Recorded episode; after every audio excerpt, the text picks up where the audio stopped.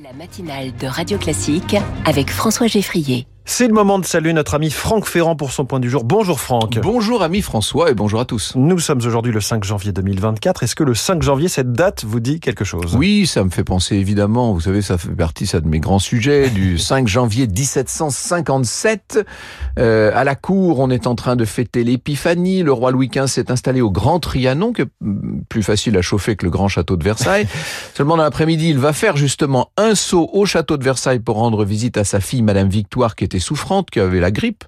Elle était alitée et au moment où il s'apprête à repartir pour Trianon, à monter dans son carrosse, il est violemment heurté par un homme qui a réussi à se faufiler au milieu des gardes du corps. Le roi porte la main à son flanc, il la retire, elle est pleine de sang. Incroyable. Et oui, Louis XV vient d'être poignardé. Mais alors qui est cet agresseur, Franck Eh ben, il s'appelle Robert François Damien. C'est un grand gaillard qui a été domestique chez plusieurs membres du Parlement. C'est là qu'il a entendu beaucoup critiquer le roi. Vous savez qu'on détestait Louis XV, on disait le, le- pique-pendre. Il a été donc arrêté, interrogé de façon musclée, torturé dans les formes.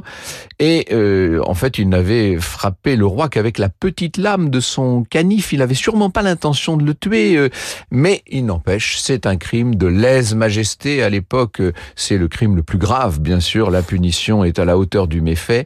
Et qu'importe si le roi va bien, d'ailleurs, euh, Damien va subir le plus atroce des supplices. Vous savez, tenaillé aux mamelles, écartelé vif, en place de grève, une boucherie terrible qui va révulser le peuple et même va révulser l'Europe entière jusqu'à ce que Louis XVI décide, à la suite de ça, en 1788, d'annuler euh, totalement, d'abolir la torture en France.